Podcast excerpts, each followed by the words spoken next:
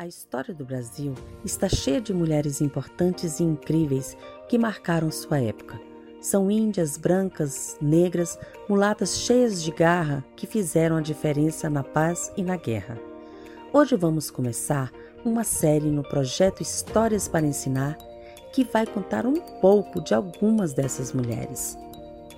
Vamos começar por Paraguaçu. Ela nasceu em 1495 Índia Tupinambá.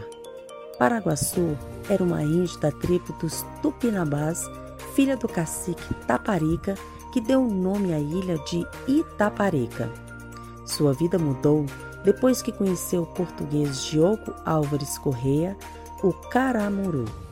Em 1528, o casal ruma para a França, onde ela recebe o batismo na igreja de Saint-Malo. Convertida ao catolicismo, adotaria o nome de Catarina do Brasil ou Catarina des Grandes. O casal também contraiu matrimônio nessa cidade francesa e teriam quatro filhas.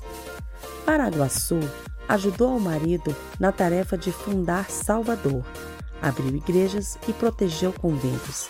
Faleceu em 1583 e legou todos os seus bens aos beneditinos.